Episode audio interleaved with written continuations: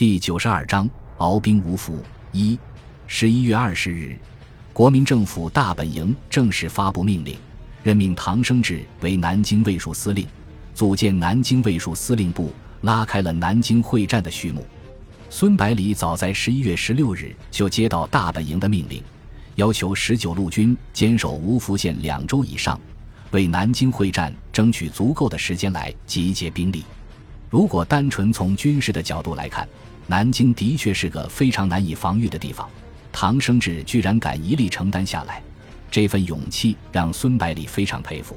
其后，唐生智在记者招待会上的表态更是使孙百里对他刮目相看。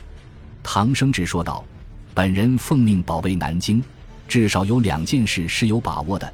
第一，即本人所属部队是与南京共存亡，不惜牺牲于南京保卫战中；第二，此种牺牲定将使敌人付出莫大之代价。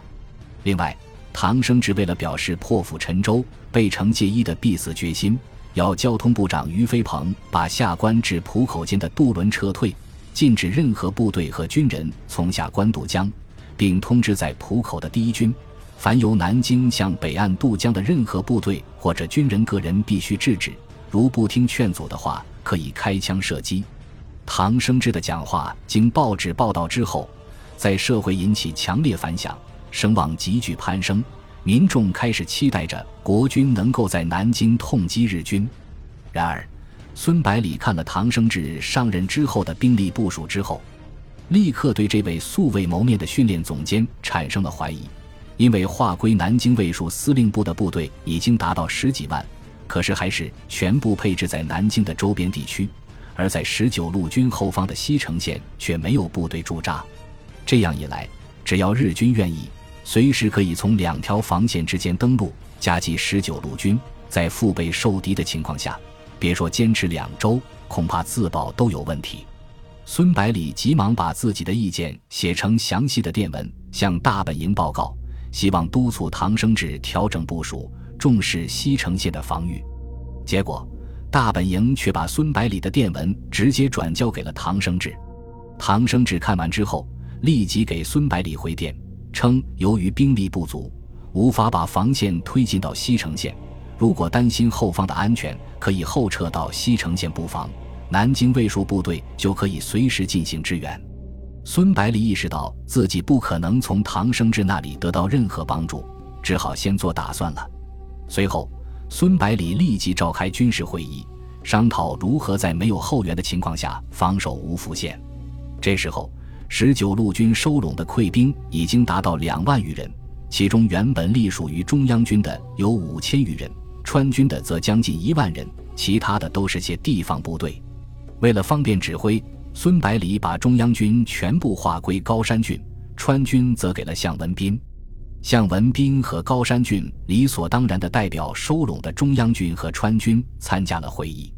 孙百里简单的介绍了唐生智对防御南京的具体部署，然后说道：“南京的地形本来就易攻难守，日军又有强大的海军助阵。”随时可以封锁长江，切断后方的补给线和撤退的道路。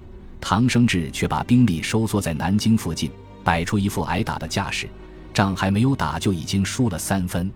如果我们真的撤退到西城线布防，卫戍区的部队连整补的时间都没有，如何和日军抗衡？我看了一下，南京卫戍司令部下属的部队，大多数都是淞沪会战撤下来的。其中第八十八师和第八十七师损失的兵员比例高达百分之五十，并且都是有经验的老兵，战斗力肯定会受到很大的影响，最需要时间来休整部队。因此，我决定留在芜湖县抵御日军，为后方部队争取时间。希望你们支持我。高山郡毕竟是第八十七师的人，立即表示同意，说道：“我支持孙将军的决定，同时也感谢十九路军弟兄的好意。”高某是与芜湖县共存亡，一定要把日军拖在这里两周以上。中午说道：“如果日军真的从后方登陆夹击我军，岂不是连退路都没有了？”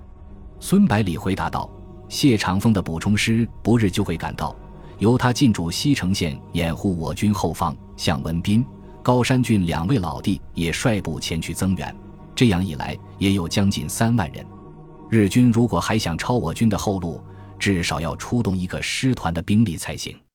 向文斌和高山俊急忙说道：“芜福县必然是日军首先攻击的目标，我们怎么可以后撤，把十九路军单独留下呢？”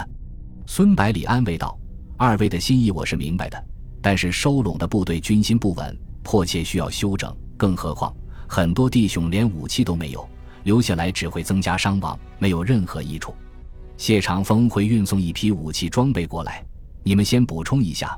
如果日军没有登陆，只是从正面进攻的话，还可以上来增援的吗？李从文不放心地说道：“如果日军从太湖的右侧直接攻击南京，而只用少量的部队在这里牵制我们，占领南京之后再从后面包抄，即使我们守住了两道防线也没有用。”刘谦说道：“应该不会出现这种情况吧？”日军难道就不担心牵制的部队被我们击破，然后挥师东下攻取苏州，进而威胁上海吗？孙百里赞许的点点头，说道：“刘谦说的很对，日军应该没有这么大的胆量。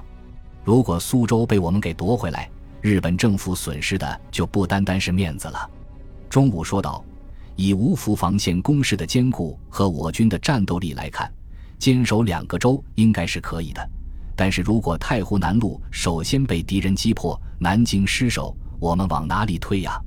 听了中午的话，其他几个指挥官全部把眼睛望着孙百里，显然都非常关心这个问题。吴福县左靠太湖，又临长江，虽然利于防守，可是却不好撤退。如果后路被堵，形势就非常危险了，因为日军控制着长江，是不可能渡江北逃的。孙百里看了看大家，用沉稳的语气说道：“我的计划是，一旦后路被堵，就集中兵力击破当前之敌，然后攻占苏州，接着佯攻上海，往浙南转移。